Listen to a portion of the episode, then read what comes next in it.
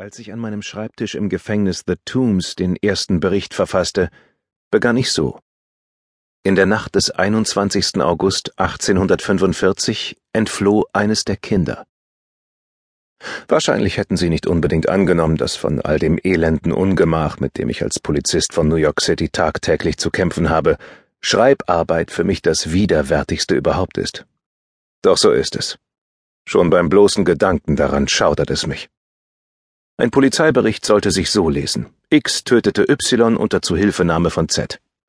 Aber Fakten ohne Motive, ohne die dahinterliegende Geschichte gleichen Wegweisern, auf denen alle Buchstaben unleserlich geworden sind. Sie sind so bedeutungslos wie leere Grabsteine.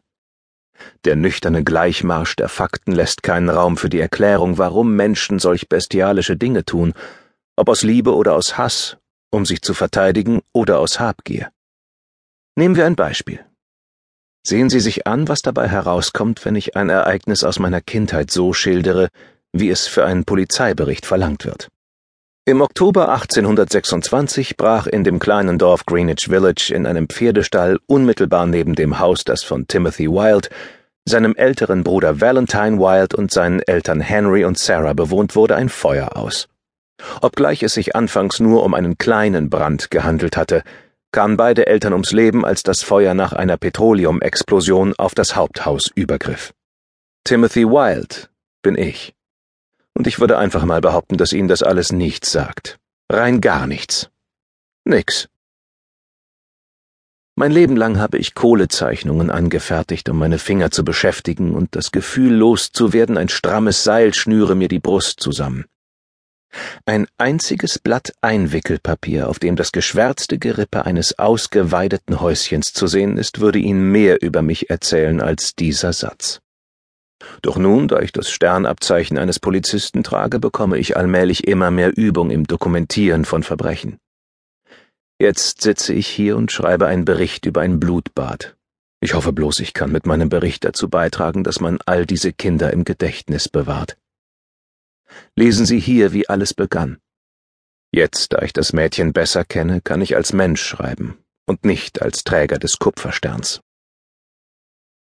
In der Nacht des 21. August 1845 entfloh eines der Kinder.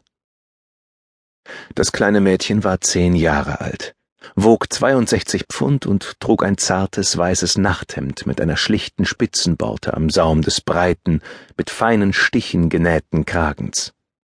Sie entkam durch ihr Zimmerfenster, indem sie drei gestohlene Damenstrümpfe zusammenknotete und an der untersten Verstrebung des Eisengitters festmachte.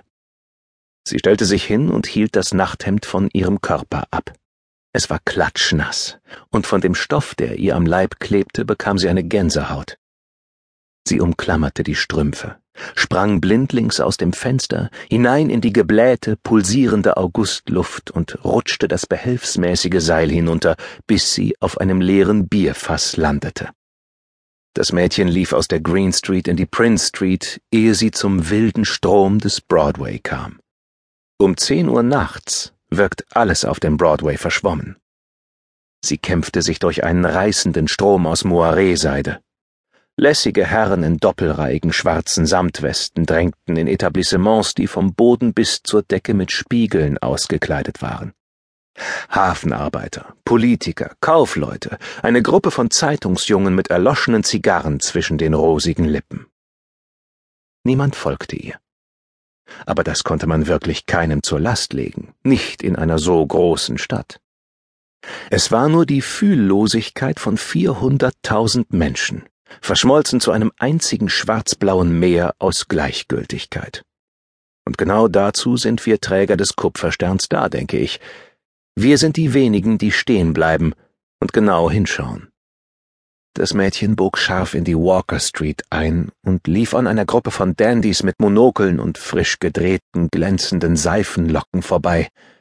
Sie waren gestärkt und voller Kraft nach einem Besuch der Marmorbäder von Stoppani. Doch sie dachten herzlich wenig über die Kleine nach, denn sie rannte ja wie der Blitz zum sechsten Bezirk dieser Kloake. Es war also anzunehmen, dass sie auch dort wohnte. Sie sah irisch aus. Sie war irisch. Welcher Mann, der noch ganz bei Trost war, würde sich über ein kleines irisches Mädchen Gedanken